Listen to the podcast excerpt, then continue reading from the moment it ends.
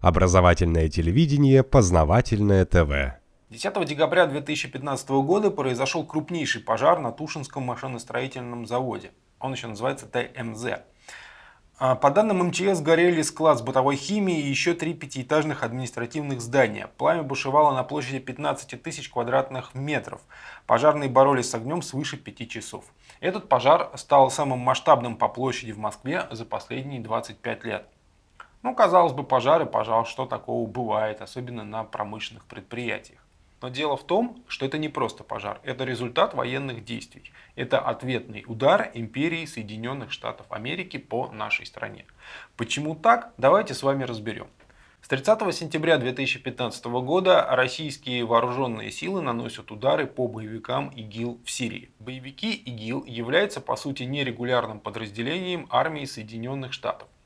По этому поводу существует уже много различной информации и много доказательств. Ну, например, вы можете посмотреть ролик на познавательном ТВ, который называется «Месть за нефть», в котором объясняются причины, почему сбили наш самолет Су-24, который наносил удары по боевикам ИГИЛ в Сирии. Скажу лишь вкратце. Соединенные Штаты готовят боевиков так называемой свободной сирийской армии, которые, по их словам, должны воевать с боевиками ИГИЛ. Причем это открытая официальная программа Соединенных Штатов, ее никто не прячет. Почему-то в военном ведомстве Соединенных Штатов считают, что боевики будут эффективны против других боевиков, хотя армия Соединенных Штатов имеет гораздо более мощные средства вооружения такие как ракетное оружие, артиллерия, танки, самолеты, корабли. Однако почему-то ничего из вышеперечисленного не задействуется в боевых действиях против ИГИЛ. Но для того, чтобы воевать с правительственной армией Башара Асада, американцы пригнали в августе 2013 года в Средиземное море аж целый свой флот. То есть бомбить Башара Асада ракетами можно, а бомбить теми же ракетами ИГИЛ почему-то нельзя. Далее, через неделю после того, как наши бомбардировщики начали наносить удары по лагерям, складам и прочим объектам ИГИЛ, Соединенные Штаты официально объявили, что они закрывают программу подготовки вот этих вот боевиков якобы свободной сирийской армии. Просто удивительнейшие совпадения. В прессе в том числе не только русской, но и даже американской в Соединенных Штатах и Европе постоянно на протяжении уже нескольких лет проходят сообщения, что Соединенные Штаты помогают ИГИЛ, то есть поставляют туда оружие, технику, те же самые вот автомобили. Вот, например, скандал с автомобилями Toyota, когда антитеррористический отдел Министерства финансов США запросил компанию Toyota, откуда же у боевиков ИГИЛ много а, внедорожников производства вот этой вот компании. После расследования учеными Рона Пола, Рон Пол это американский оппозиционер, скажем так, выяснилось, что сами же американцы поставляли эти же машины свободной сирийской армии. Правда, теперь США стараются как-то оправдаться. Появляются люди, которые говорят, что эти, мол, машины были украдены где-то там в Австралии. То есть партия машин украдена боевиками ИГИЛ где-то там в Австралии, и целая партия привезена каким-то образом в Сирию и в Ирак, минуя все эти кордоны, таможни. Удивительное дело.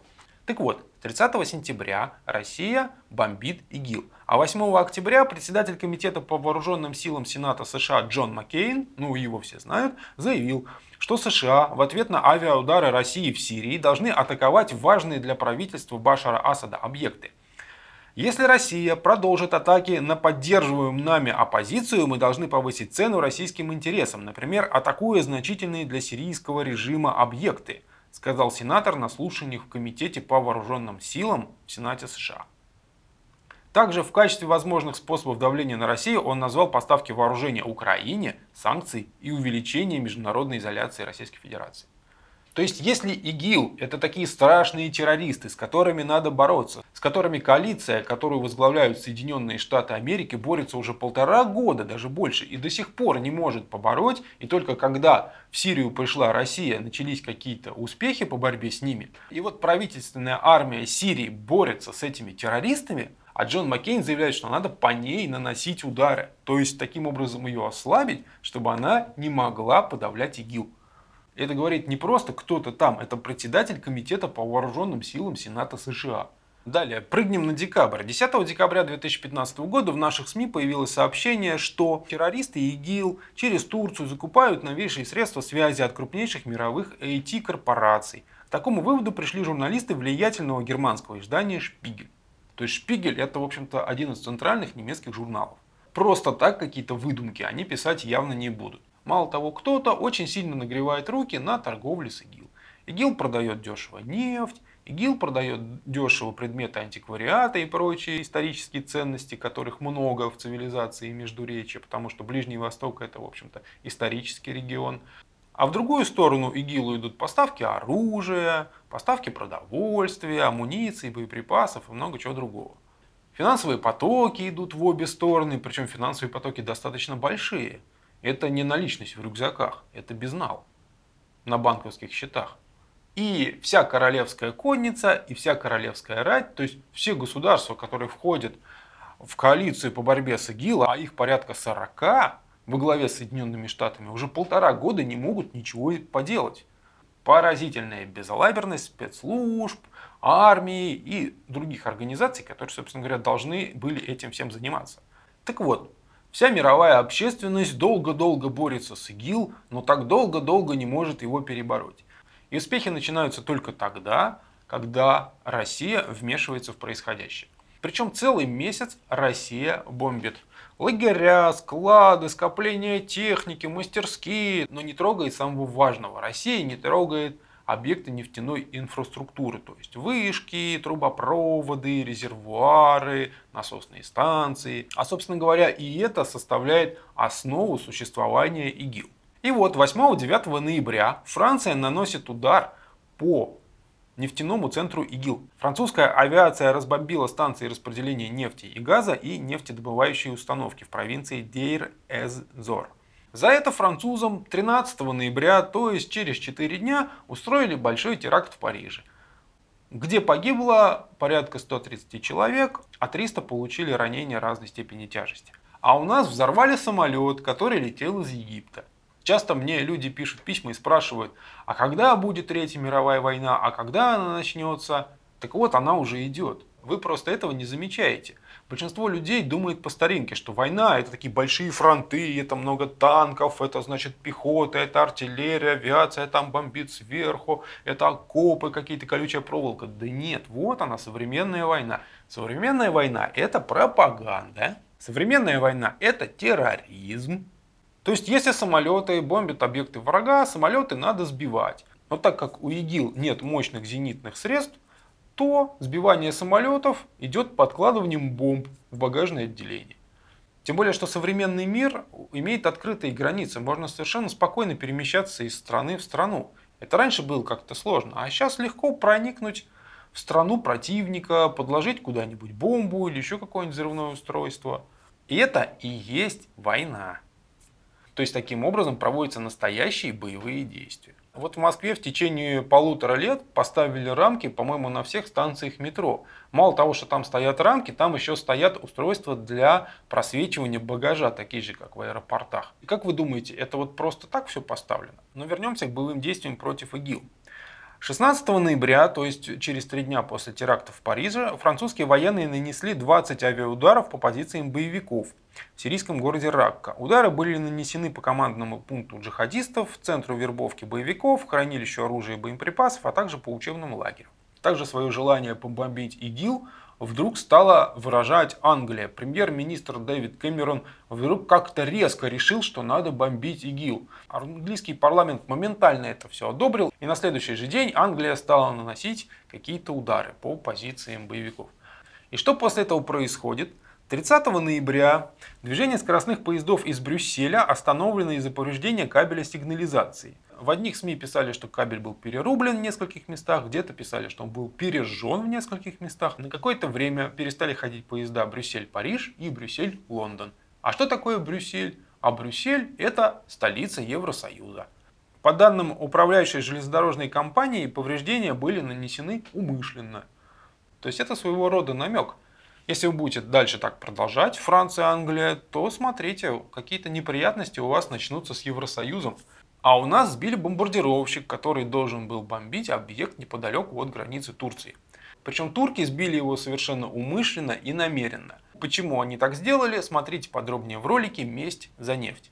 Но скажу вкратце, что Турция просто-напросто торгует с ИГИЛ. То есть она торгует нефтью, она торгует оружием, она торгует радиостанциями, средствами связи. То есть Турции было совершенно невыгодно, что российская авиация вместе с французами стали уничтожать нефтяные объекты ИГИЛ. Именно поэтому у нас избили самолет. Но далее вопрос заключался в том, Россия послушается или нет. То есть если Россия дальше продолжает бомбить склады, лагеря, мастерские, еще что-то, то для Турции это на самом деле даже выгодно. То есть продали партию оружия и боеприпасов боевикам. Эту партию разбомбили, значит нужно еще. И пусть русские бомбят как можно больше эти склады. Чем больше они разбомбят, тем больше надо будет поставить, тем больше можно будет наварить на этих сделках. А вот когда русские уже бомбят нефтянку, вот это уже плохо. Это значит, что нефти нет. И, собственно говоря, чем же ИГИЛ будет расплачиваться с Турцией. Поэтому после того, как сбили наш бомбардировщик, возникла вилка. Либо Россия понимает предупреждение, не трогает нефтянку ИГИЛ и продолжает дальше бомбить склады, лагеря и прочие там не столь важные объекты – то есть все остается по-старому. ИГИЛ есть, с ним как-то вот так вот борются, но никак не могут побороть. Турция и другие страны торгуют с ним нефтью и оружием, и так продолжается, как оно было раньше. Либо Россия не слушается и продолжает бомбить нефтянку ИГИЛ. Вот тогда, если вы не поняли одного удара, будет следующий удар. Напоминаю, что наш самолет был сбит 24 ноября 2015 года. А вот, пожалуйста, читаю сводка Министерства обороны России от 4 декабря.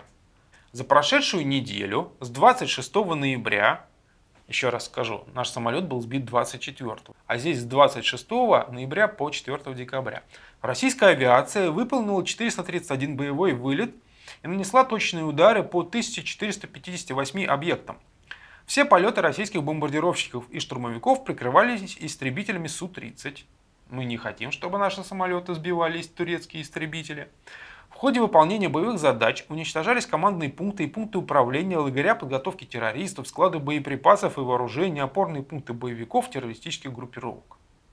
Ну, вроде как Россия послушалась, да? Но за прошедшую неделю российской авиацией уничтожено 12 станций перекачки топлива, 8 нефтяных месторождений и нефтегазовых комплексов, а также более 170 наливников – только за последние сутки бомбардировщиками нанесены удары по двум автомобильным колоннам на дорогах в районе Алеппо, Ирака, в результате которых уничтожено до 40 автоцистерн и большегрузных автомобилей, переоборудованных под транспортировку нефтепродуктов. То есть Россия не прогнулась под противника. Россия продолжила бомбить нефтяные объекты ИГИЛ. То есть корень существования этой террористической группировки. Далее, через три дня Барак Обама в своем обращении к нации 7 декабря призвал к продолжению авиаударов западной коалиции по боевикам и лидерам исламского государства в Сирии и Ираке. По его мнению, это должно быть первым шагом США по борьбе с международным терроризмом. Вопрос, а что вы делали полтора года? США же возглавляли коалицию по борьбе с ИГИЛ. Что, полтора года как-то вот даже первого шага не было по борьбе с международным терроризмом. Далее, Барак Обама предложил поддержать вооруженные силы Ирака и Сирии. Мы продолжим готовить десятки тысяч иракских и сирийских сил, которые борются с ИГИЛ, и предоставлять им снаряжение для того, чтобы у боевиков не было прибежищ, сказал Обама. Но мы с вами уже это разбирали. Гораздо проще разбомбить вот этих боевиков какой-то тяжелой техникой, авиацией и ракетами. Собственно говоря, как это и делает Россия. Но почему-то американцы, вот судя по словам Обамы, хотят возобновить программу подготовки боевиков и продолжают им помогать. Что с точки зрения вот даже обыкновенной житейской логики является просто совершенной глупостью. Если у противника только пехота, а у вас есть танки, пушки, авиация, то вы гарантированно его победите, если будете применять вот эту тяжелую технику а не посылать туда просто бойцов, которые находятся на одном уровне с бойцами противника по подготовке огневой мощи. Там неизвестно, кто победит. Используйте то, что у вас есть. Но видите, американцы почему-то упорно не хотят этого делать. Президент США также призвал Конгресс санкционировать использование военной силы в борьбе против террористической организации. Есть ряд вещей, которые Конгресс может сделать прямо сейчас, сказал Обама. Если Конгресс, как и я, считает, что мы участвуем в войне против ИГИЛ, он должен проголосовать за разрешение продолжения военных действий против этих террористов. Конгресс проголосовал, и в тот же день, 7 декабря, был нанесен авиаудар по лагерю военнослужащих регулярной сирийской армии, то есть армии Башара Асада, правительственной армии Сирии.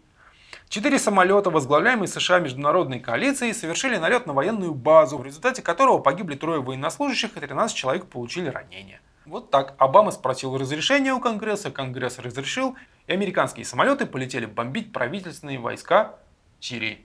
Вот каким образом США борются с так называемым международным терроризмом. Они бомбят правительственные войска той страны, которая, собственно говоря, и воюет с ИГИЛ.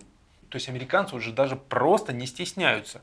Они как-то врут в средствах массовой информации, что-то как-то выкручиваются. Но то, что они делают в Сирии, просто совершенно четко говорит о том, что ИГИЛ это их детище. И они воюют с теми, кто хочет этот ИГИЛ задавить. Далее, в тот же самый день, когда выступил Барак Обама, в тот же самый день, когда американская коалиция по борьбе с международным терроризмом разбомбила вот военную базу Сирии, вечером в Москве на остановке общественного транспорта рядом с домом номер 19 по улице Покровка прогремел взрыв. Это мог быть самодельный взрыв-пакет, выброшенный из окна многоэтажного дома или проезжающего рядом автомобиля. В результате взрыва пострадали 4 человека, из них трое госпитализированы с нетяжелыми травмами. Удивительное совпадение, правда? В один и тот же день удар по военной базе правительственных войск Сирии и теракт в Москве. Пока небольшой. Но что такое небольшой теракт? Это просто предупреждение. А теперь напомню, что с 26 ноября по 4 декабря наша авиация нанесла множество ударов, в том числе и по нефтяной инфраструктуре ИГИЛ, по нефтяной системе ИГИЛ, с которого она, собственно говоря, и живет. И 10 декабря вечером, оказывается, происходит пожар на Тушинском машиностроительном заводе в Москве. Если мы с вами зайдем на сайт Тушинского машиностроительного завода и посмотрим, что он производит, то это резиновая крошка, изделия, утилизация, механизированные автостоянки, городской пассажирский транспорт, гидроэнергетическое оборудование и э, все возможные производства.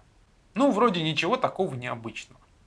Однако посмотрите на значок Тушинского машиностроительного завода. В этом значке угадывается самолет и в нем пропеллер.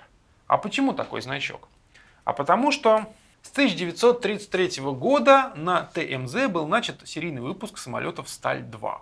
С 1936 года до эвакуации в 1941 году было освоено и начато производство новых конструкций самолетов-истребителей Ди-6, Як-1, Як-4, Анита-1.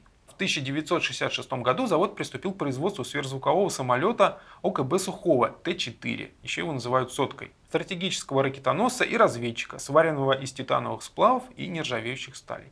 На самом деле очень удивительный самолет, просто незаслуженно отодвинутый в сторону. В 1975 году завод начал заниматься модернизацией самолетов МиГ-23. Это военный самолет. Был организован серийный выпуск топливных отсеков и крыльев этого самолета. Были собраны первые опытные самолеты Су-27. Это тоже многоцелевой военный самолет. Также в 1974-76 годах завод участвовал в создании многоразового космического корабля «Буран». То есть Тушинский машиностроительный завод – это завод двойного назначения. Он производит как гражданскую продукцию, так и военную. Причем это связано с авиацией.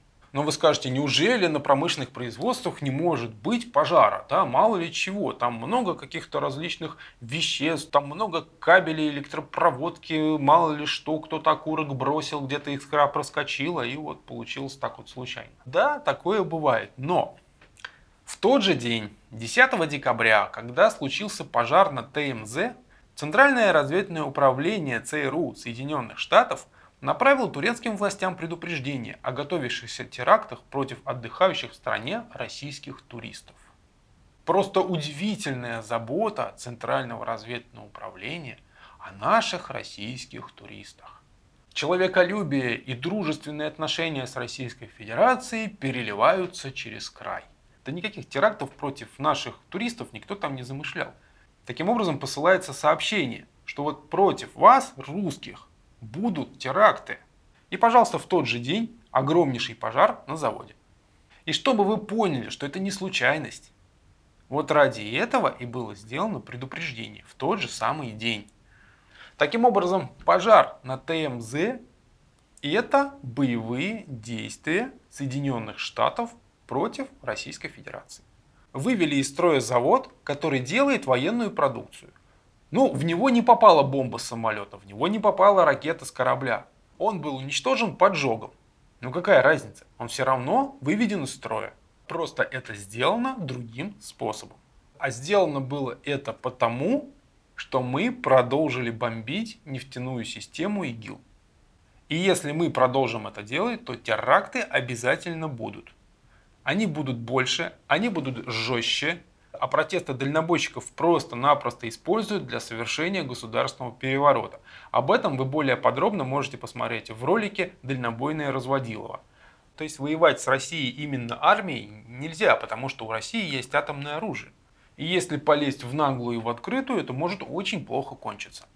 А устраивать теракты, диверсии, оранжевые революции, госперевороты, вот это в условиях владения стран ядерным оружием, вот это как раз и есть метод ведения военных действий в современном мире. Мало того, военные действия ведутся еще в сфере экономики. Стал расти курс доллара, например, 16 октября 2015 года он был 61 рубль 25 копеек, а 11 декабря он уже 70 рублей 36 копеек. То есть за месяц он вырос на 10 рублей. И надо сказать, что курсом доллара государство не управляет. Курсы валют у нас определяются по результатам торгов на валютной бирже. А на валютной бирже может играть кто хочет, и в том числе резиденты других государств.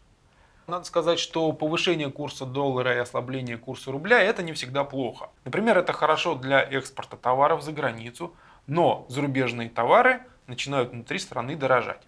А так как мы во многом вынуждены пользоваться именно зарубежной продукцией, то это приводит к росту цен и недовольству населения. А недовольство населения, не волнуйтесь, будет обязательно подхвачено и направлено в русло свержения государственного строя России. Далее, и самым неожиданным образом стала падать цена на нефть. Например, 3 ноября 2015 года э, баррель нефти марки Brent стоил 50 долларов 51 цент. А через месяц, 12 декабря, он стоит уже 38 долларов 27 центов. То есть резкое понижение цены на нефть за месяц на 12 долларов. И это очень существенно. Так как Россия является по сути банановой колонией и свой основной доход получает от продажи нефти и газа, то естественно, чем ниже цена нефти, тем меньше денег мы получим. Придется сокращать различные расходы, например, там, на пенсии, на зарплаты, на премии, на образование, на медицину и многое-многое другое, что опять-таки вызовет недовольство населения. Опять-таки война обходится в круглые суммы, то есть мы же воюем в Сирии. И хорошо, когда денег много, и ты можешь обеспечить военные действия. А когда денег мало, тогда что делать? Тогда приходится их каким-то образом сворачивать. Плюс население, недовольное тем, что его лишат каких-то там льгот, как вот, например, подмосковных пенсионеров лишили права бесплатного проезда в транспорте города Москвы. И такие сокращения и лишения, они еще будут. И, конечно, найдутся добрые люди, которые скажут, что во всем виновата существующая власть. Вот смотрите, как она с вами обращается. А то, что нехватка денег произошла вследствие того, что дешевеет нефть, а нефтяным рынком по сути управляют Соединенные Штаты, потому что самая большая страна, которая задает цену на мировом рынке самой большой добычей нефти, это Саудовская Аравия. А Саудовская Аравия, это можно сказать, еще один штат Соединенных Штатов Америки. То есть она находится просто под полнейшим контролем США. Таким образом, уменьшение цены на нефть – это рычаг давления на нашу экономику и на наше общество. Для того, чтобы вызвать недовольство существующей властью и, соответственно, привести к ее устранению. Вот таким образом и ведется современная война. Экономически, террористически, информационно, организационно, когда берут, например, тот же самый протест дальнобойщиков и направляют его в нужное русло. То есть все эти пожары, теракты, забастовки, падение цены на нефть и падение курса рубля – это все составные части боевых действий, которые против России ведут Соединенные Штаты Америки. И мы с вами, по сути, сейчас находимся в состоянии военного положения. Потому что даже вас, вот лично вас, могут убить бомбой на остановке. Не говоря уже про более крупные теракты типа парижского. Но, собственно говоря, что у нас неоднократно происходило. Нордост, взрыв метро и многое-многое другое. Причем вражеская пропаганда сейчас усиленно работает, и людям будут втюхивать, что ухудшение уровня жизни, что какие-то неурядицы в стране, это только потому, что наша верхушка ворует, что она строит себе огромные дома, покупает себе огромные яхты и многое-многое чего другое. Да, такое есть, потому что основная часть нашей верхушки заняла свои места в 90-е годы, после военной победы Соединенных Штатов Америки над Советским Союзом. И как вы думаете, после того, как одно государство побеждает другое, какую систему управления она навязывает в побежденной стране? После того, как Советский Союз победил во Второй мировой войне, то советские войска после этого много лет находились в Германии, в Венгрии, в Австрии, откуда их вывел Хрущев, в Польше, Румынии, Болгарии и были выведены только в 80-х годах. Американские войска из побежденной Германии не выведены до сих пор. То же самое и у нас. Основная часть так называемой власти – это люди, которые прошли через фильтры Соединенных Штатов Америки и на которых есть рычаги управления из-за океана. Вы что думаете, что во власть попадали честные, неподкупные патриоты, что ли? Да со стороны победителя будет откровенной глупостью назначать таких людей. И сделать все, чтобы такие люди во власть вообще не прошли никоим образом. А прошли другие. Взяточник и вор, накупивший недвижимости в Европе и США, с распухшими денежными счетами в зарубежных банках, у которого дети учатся за границей, для них гораздо предпочтительнее, чем честный неподкупный патриот, который работает не на себя, а на свою страну и свой народ. Поэтому, да, действительно, в нашей власти очень много воров, жуликов и откровенных предателей. Но их нужно выдавливать и чистить, а не устраивать очередной военный переворот, как этого хотят Соединенные Штаты. Потому что военный переворот приведет к разрушению государственности России, к всеобщему хаосу и многомиллионным жертвам. Примеры, пожалуйста, Сирия, Ливия, Тунис, Алжир, все страны арабской дуги и Украина – кто-то там прыгал на Майдане против Януковича. Янукович, кстати, такая же фигура, утвержденная США, как и большинство из нашей российской элиты. Так вот, попрыгали на Майдане против плохой воровской власти. Что стало? Лучше? Кругом одна честность, неподкупность, правопорядок усиливается, а цены уменьшаются. Так что ли на Украине происходит? А потому что мы можем там наблюдать, и то, что нам рассказывают люди, которые там живут, происходит совершенно противоположное. Вот вам множество нагляднейших примеров, что происходит со страной, когда там свергают государственный строй. Ну а мы сейчас входим в очень жесткое противостояние с Соединенными Штатами Америки. Причем выбора реально у нас нет. Если мы под них прогибаемся, слушаемся и откатываемся назад, нас просто окончательно побеждают, разрывают страну на несколько частей, гражданская война, всеобщий хаос, мародерство, бандитизм, убийство и так далее по нарастающей. Причем защищать нас не будет никто, потому что все окружающие страны будут заняты тем, как бы так побольше себе оторвать от разрушающейся России. А население на этих кусках это вообще какая-то лишняя головная боль. Лучше всего от них побыстрее избавляться. Но если мы не прогибаемся под Соединенные Штаты, нас ждут совершенно жесткие боевые действия. Это падение экономики, это теракты, это взрывы, пожары, это различного рода протесты, забастовки с требованием сменить власть. Таково военное время. Победит тот, кто окажется сильнее, умнее и хитрее. Удары империи Соединенных Штатов Америки будут страшны и беспощадны. Потому что, получив глобальную мировую власть после разрушения Советского Союза, они не хотят ее потерять. Сильная независимая Россия для них представляет большую опасность. Поэтому Соединенные Штаты сделают все, чтобы разрушить наше государство. Соединенные Штаты не могут позволить показать свою слабость, потому что в этом случае их ослушается весь мир.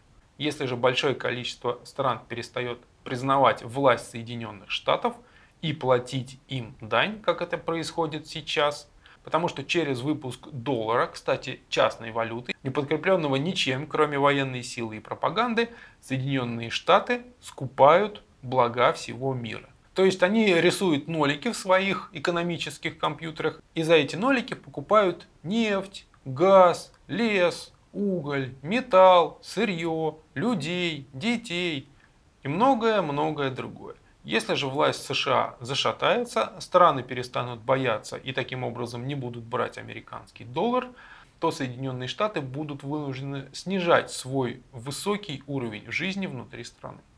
Они не смогут содержать такую армию, они не смогут содержать такой флот, они не смогут покупать ученых, они не смогут выплачивать социальные пособия, на которых живет достаточно большая часть населения Соединенных Штатов. Таким образом, Соединенные Штаты просто-напросто рассыплются на кучку государств. Собственно говоря, и английское слово state, которое нам переводит как штат, на самом деле это государство. То есть, если переводить правильно с английского языка, USA, то это Объединенные Государства Северной Америки. Таким образом, борьба вот этих вот Соединенных Государств Америки с Россией, это не просто так прихоть или борьба за власть. Это дело их собственного выживания. То есть, либо они, либо мы. Выбирайте. Либо вы воюете за них, то есть своими действиями поддерживаете различные протесты в России, забастовки, говорите, что это всякая вот плохая такая воровская власть, что все, что происходит, это только дележ денег и распил государственной собственности. Это все, безусловно, у нас есть. И с этим мы должны бороться. Но не методом гильотины, отрубания головы у государства. То есть, если вы поддерживаете вот эту новую революцию, которая сейчас набирает силу под красными с флагами возврата к советскому прошлому, то Соединенные Штаты побеждают Россию, становятся безоговорочным мировым правителем и пируют на остатках Российской Федерации. Неграм в Америке поднимают социальные пособия, там падает цена на бензин, там становится хорошо и здорово. А нас здесь в России ждет гражданская война и всеобщее уничтожение. Либо вы воюете за Россию. Отжимаем пятую колонну всяких взяточников и воров из власти, только мягко и плавно, без революционных потрясений и осознанно работаем на усиление своей страны. Да, в этом случае война, теракты, убийства, взрывы, поджоги, но в этом случае у нас появляется хоть какое-то будущее. Вот тот же Каддафи в Ливии, он сдался, он не стал бороться. Что с ним произошло? Его зарезали на камеру.